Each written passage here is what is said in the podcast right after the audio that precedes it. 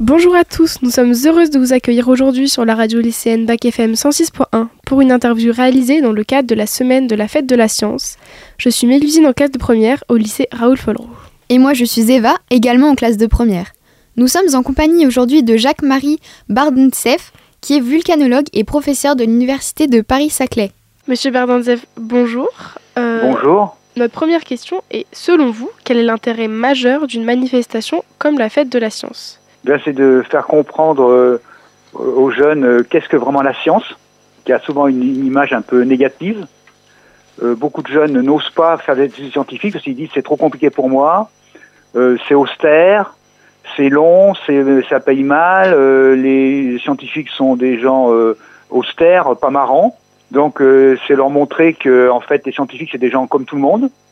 Voilà, on a une vie normale, on a une vie de famille, voilà, on aime bien rigoler aussi. Et puis montrer également que la science c'est pas c'est parfois diabolisé, on parle toujours bien sûr de des problèmes nucléaires, des, des virus, etc.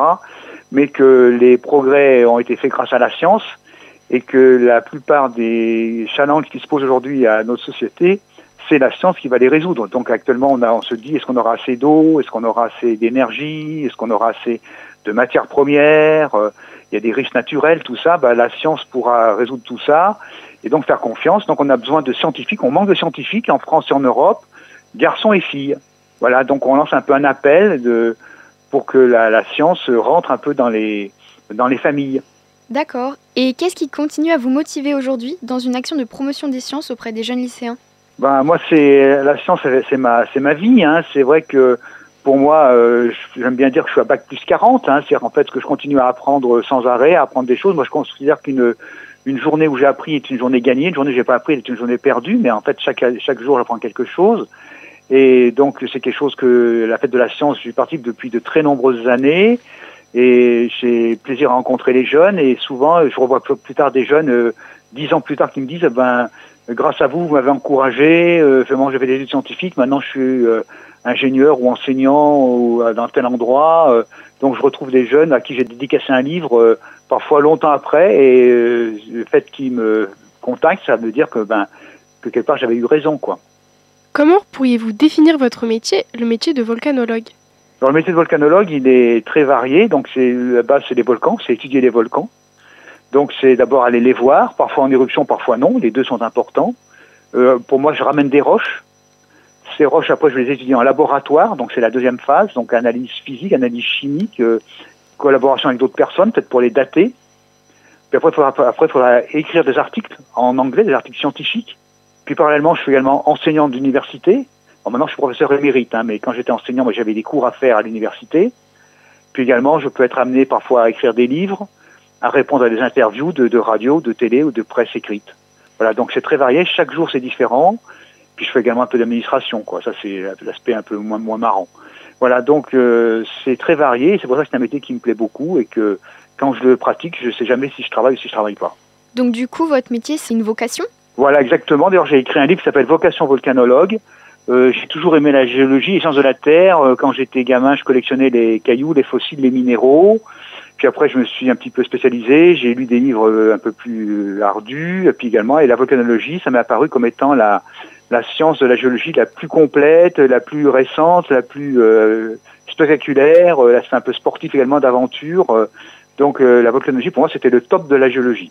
Et dans votre métier, justement, quels sont les différents types de recherches ou de missions que vous pouvez faire au quotidien? Alors la volcanologie, c'est une partie de la géologie. Hein. La géologie, il y a plein de branches, comme, comme la médecine. Hein. Donc il y a des gens qui étudient les fossiles, la paléontologie, qui étudient les roches, euh, la pétrologie, qui étudient les montagnes, la, tectonique, l'océanographie, la géophysique.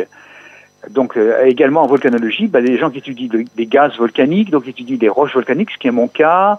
Il y en a qui étudient la géophysique des volcans, c'est-à-dire en fait euh, l'évolution des champs magnétiques, thermique, électrique, euh, de gravité, etc.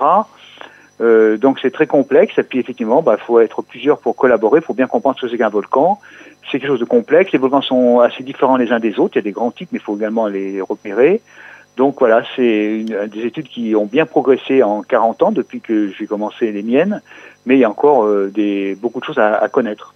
Donc du coup, à propos de la conférence que vous venez de tenir, qui s'appelait euh, Les volcans et les sociétés humaines. Est-ce que vous pourriez nous expliquer les conditions requises pour qu'un volcan puisse apparaître dans certaines régions du monde? Alors on va dire qu'en général les volcans sont connus, ils sont bien repérés, on en connaît à peu près 1550 à la surface des continents. Donc quand il y a une éruption, à la télé on nous dit tel volcan est en éruption. Le Mérapi a fait une éruption, euh, le Saint-Hélène, le Popocatépetl. C'est très rare qu'un nouveau volcan apparaisse. C'est vrai quand même, ça arrive une fois par siècle. Donc on en connaît un qui est très célèbre, c'est au Mexique, le, Popoc le Paricoutine, excusez-moi, qui est apparu en 1943 dans un champ de maïs et puis qui a poussé, qui maintenant fait 300 mètres, 400 mètres de hauteur. Voilà. Et dans ma conférence, les sociétés humaines, c'était montré justement que les volcans présentent des risques, différents types de risques. J'ai montré sept types de risques que les volcanologues euh, savent assez bien prévoir les éruptions. Il y a eu de gros progrès et que maintenant ça se fait assez bien. D'ailleurs, c'est pas gagné, c'est pas 100%, mais c'est encourageant. Et puis j'ai également voulu montrer que les volcans n'étaient pas que négatifs, ils étaient également utiles. C'était source de, de, territoire, de matières premières, euh, d'énergie, euh, euh, également d'inspiration dans, dans la mythologie ou dans l'art. Donc le volcan n'est ni gentil ni méchant, il fait partie de l'écosystème. Et dans le monde, ils sont situés où les principaux volcans euh, Alors les principaux volcans sont majoritairement situés autour de l'océan Pacifique, ce qu'on appelle la ceinture de feu du Pacifique. Alors ça fait euh, toute l'Amérique du, Nord, euh, l'Amérique du Sud, euh, le Japon, la, Papouasie, la Nouvelle-Zélande. Donc c'est un immense, une immense ceinture. On va dire que 90% des éruptions et d'ailleurs des séismes aussi qui ont lieu dans le monde se font autour de cette de cette ceinture du Pacifique qui correspond à des limites de plaques. Mais il y a également des volcans sous-marins au milieu de des océans Atlantiques, Pacifique et Indien. Puis il y a également ce qu'on appelle des arcs insulaires, comme les Antilles, comme l'Indonésie. Et puis il y a quelques volcans isolés, qui eux sont un petit peu originaux, comme au milieu d'une plaque, comme Hawaï, comme euh, l'île de la Réunion, comme euh, l'île de Pâques. Voilà, donc c'est assez varié. Et du coup, dans ceux-là, lesquels sont susceptibles de mettre en danger le plus grand nombre de personnes? Alors justement, je reviens à la ceinture de feu parce que ce sont des volcans souvent explosifs, donc qui projettent des cendres et des blocs et des bombes et qui font ce qu'on appelle des nuées ardentes. Mais également les arcs insulaires, comme les Antilles, font des nuées ardentes. Donc les volcans à nuées ardentes sont les plus dangereux, mais également il faut tenir compte des volcans qui font des coulées boueuses, qu'on appelle des lahars, certains volcans qui sont insulaires aux côtés, qui peuvent faire des tsunamis. Donc il y a quand même un certain nombre de volcans dangereux. Donc sur les 1550 volcans euh, actifs répertoriés sur les continents, une centaine est considérée comme très dangereux et donc est surveillé, on va dire, 24 heures sur 24 et 7 jours sur 7 par un observatoire dans lequel il y a des gens qui se relaient avec des instruments tous les jours de l'année, y compris le jour de Noël, le 1er mai, le 14 juillet. Et est-ce que scientifiquement, on peut prévoir l'éruption d'un volcan? Assez bien. On sait assez bien prévoir les éruptions, parce que quand euh, une éruption se, se prépare, c'est que le magma monte de la profondeur vers la surface. Et quand le magma monte, ça se traduit par des micro-séismes, donc le volcan il vibre, il fait des, des, tremblements de terre très, très faibles, de petite euh, magnitude, mais très nombreux, ça peut être 1000 par jour. Puis également, quand le magma monte, il déforme un peu le volcan, qui gonfle un petit peu de quelques centimètres, c'est mesurable par laser. Puis également, les fumerolles euh, augmentent de température, les sources changent de débit et de, composition. Puis également, il y a les champs euh, géophysiques qui sont modifiés au point de vue euh, gravité, magnétisme, électricité, euh, thermalisme, etc. Donc euh, il y a un faisceau d'indications qui annonce que le magma monte et qui pourrait faire une éruption. C'est pas toujours sûr parce qu'il peut s'arrêter en cours de route, mais euh, on prévoit assez bien les éruptions aujourd'hui. Et euh, quels sont les différents types d'éruptions volcaniques les plus dangereuses pour l'homme notamment? Alors euh, justement, lors de ma conférence, j'en ai identifié sept. Donc les coulées de lave, qui sont paradoxalement les moins dangereuses pour les humains, mais qui font des dégâts matériels. Les projections de cendres et de blocs, qu'on appelle aussi des retombées les nuées ardentes, les gaz, les euh, coulées boueuses qu'on appelle lahar, les instabilités ou glissements de terrain et les tsunamis. Donc, ça avait sept types de risques qui sont euh, à identifier et les plus dangereux, ce sont les nuées ardentes, les coulées boueuses et les tsunamis. D'accord. Et quelles sont les actions de prévention qui sont mises en place dans les régions proches d'un volcan actif pour protéger les sociétés? Alors bien sûr, il y a un observatoire qui est pas trop loin du volcan, pas suffisamment loin pour pas être détruit, mais assez près pour observer, avec des instruments qui sont posés sur le volcan, des capteurs et qui sont reliés à l'observatoire. Donc euh, dans l'observatoire, on a plein d'écrans qui donnent des indications sur ce qui se passe sous le volcan. Et si effectivement ces écrans montrent qu'il y a quelque chose d'inquiétant, que du magma est en train de monter, qu'une éruption se prépare peut-être, il faut bien sûr prévenir les autorités civiles le maire, le préfet, le ministre, qui décidera éventuellement d'évacuer une partie de la population en fonction des risques euh, qui se présentent. Donc euh, ça peut être parfois des, des dizaines de milliers de personnes qui peuvent être évacuées. Donc on peut réellement se protéger d'une éruption volcanique ou est-ce qu'on est un peu impuissant face à elle? Ah bah se protéger on peut pas vraiment, ce qu'il faut c'est fuir. Alors c'est vrai qu'on a essayé parfois de faire des barrages découlés, ça marche pas tellement. Donc c'est vrai qu'un volcan c'est quand même euh, euh, c'est quand même une autre catégorie par rapport à l'humain. Hein, on n'est pas la même catégorie. Donc en fait euh, quand un volcan a décidé de faire une éruption, bah, il l'a fait. Simplement en fonction du type d'éruption, il faut s'éloigner plus ou moins. Donc quand c'est une coulée de lave, ben, on peut se, sauver à, pied ou en courant, donc ça va.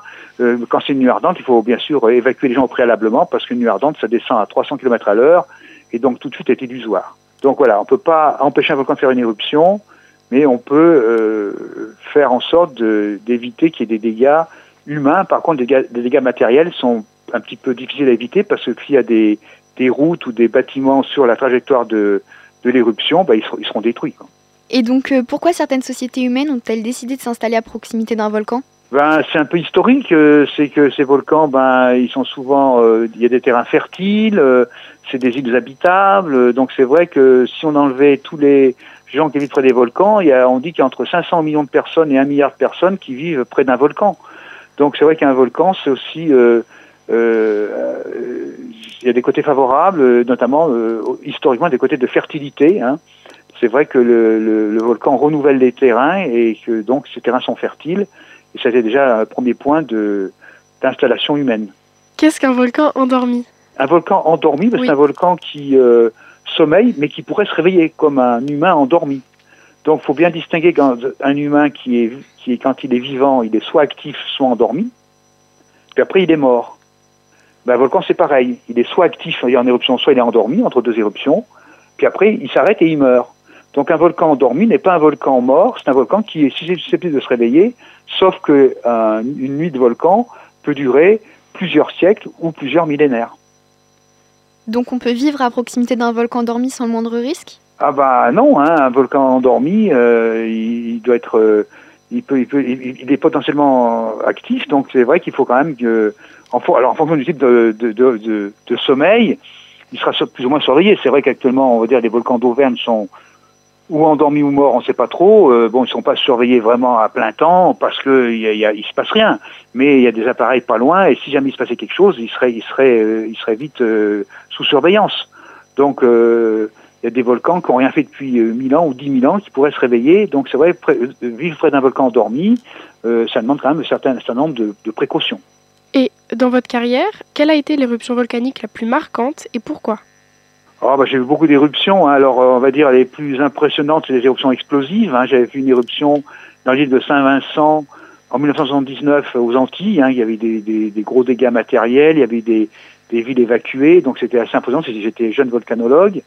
Mais au niveau spectaculaire, c'est les volcans laviques. Donc j'ai vu des éruptions à Hawaï avec des, la lave qui coule dans la mer ou euh, des lacs de lave. C'est vraiment c'est très impressionnant. On se sent pas grand chose hein, face à ces à ces, à ces, ces déferlements d'énergie euh, naturelle. Et donc, qu'est-ce qui vous fascine le plus dans l'étude des volcans? Ben, c'est effectivement, c'est d'essayer de comprendre. C'est de plus on en voit, plus on comprend mieux ce qui se passe, euh, la variété, euh, euh, voir que ce, cette terre est vivante, que le magma vient de pas si loin que ça, d'étudier de, des roches parfois des datées, des, récentes, de l'histoire d'un volcan. Un volcan, c'est un petit peu comme un être humain. Il faut le comprendre. Il faut essayer de reconstituer son curriculum vitae, euh, ces phases d'activité, ces phases de, au contraire de, de repos. Et puis c'est vrai quand on retourne sur un volcan quelques années après, souvent il a changé parce que le sommet a changé, il y a un nouveau cratère, au contraire un cratère est comblé, ou il y a un lac dans le cratère, ou un lac a disparu. Donc c'est vrai que rendre visite à un volcan, c'est comme rendre visite à un ami, euh, on, voit de, on voit évoluer d'année en année. Et dans le monde, quel est le volcan le plus dangereux actuellement? Ah, c'est difficile à dire. Hein. Donc tous les volcans qui sont près de régions habitées sont dangereuses. Donc euh, il y en a en Italie, il y en a aux Philippines, il y en a au Japon, il y en a au Mexique, il y en a en Indonésie bien sûr. Euh, voilà, donc euh, je vous dis, il y a une centaine de, volcans qui sont considérés comme potentiellement dangereux et qui sont surveillés, euh, on va dire, attentivement. Très bien. Et avant de terminer cette interview, quels sont les conseils que vous pourriez donner à de jeunes lycéens ou lycéennes qui sont attirés par les sciences, mais euh, sans forcément avoir une idée précise d'un métier dans ce domaine? Bien, d'abord, euh, s'ils sont intéressés par les sciences, il faut absolument qu'ils en fassent. Il hein, faut faire son, ce qu'on a envie de faire. Hein, il faut faire suivre son instinct. Euh, au début, ben, c'est suivre un cursus scientifique, après voir également ce qui se passe, parce que ben, la science c'est très varié, hein, ça va euh, des, physiques aux maths, aux sciences de la terre, à la biologie, à la médecine, etc. Donc euh, voilà, il y a besoin de tout pour faire un monde. Donc il y, a plein de métiers intéressants. Donc voilà, après il faut se faire une idée. Puis c'est l'occasion aussi peut-être de faire des, stages ou de rencontrer des scientifiques au, au, cours des fêtes de la science. Voilà. Puis s'il y en a qui veulent être volcanologues, eh bien c'est une bonne idée. Et puis également, euh, c'est pas facile, mais il faut tenter sa chance. Et puis toujours prévoir un plan B en disant si je réussis pas ça, qu'est-ce que je ferais? Bah, Je ferais autre chose. Je ferais comme de la géologie, je ferais de, de l'hydrologie, je ferais du traitement d'image. Voilà. Donc euh, toujours s'il y a un, premier échec qui se passe quelque part lors de sa jeune carrière scientifique, il bah, ne faut pas le prendre avec euh, trop de déception. L'échec fait partie de la vie. Il faut rebondir. Hein, la vie est longue. il y a plein de belles choses, donc on ne peut pas se décourager il faut euh, voilà, il faut prendre la vie comme elle vient, faire le maximum, et puis, euh, et puis après la réussite sera au bout. D'accord, nous vous remercions d'avoir répondu à nos questions et d'avoir participé à cette fête de la science au sein du lycée Raoul Follereau à travers la vision conférence que vous nous avez proposée. Au revoir, merci à tous, merci pour votre intérêt, hein. bonne continuation et réussite dans vos, dans vos projets. Merci. Merci, au revoir. Et merci à nos auditeurs de nous avoir écoutés. Maintenant, restez sur Bac FM 106.1 parce que dans quelques instants, nos camarades vont recevoir Bruno Guégan, qui est ornithologue. Au revoir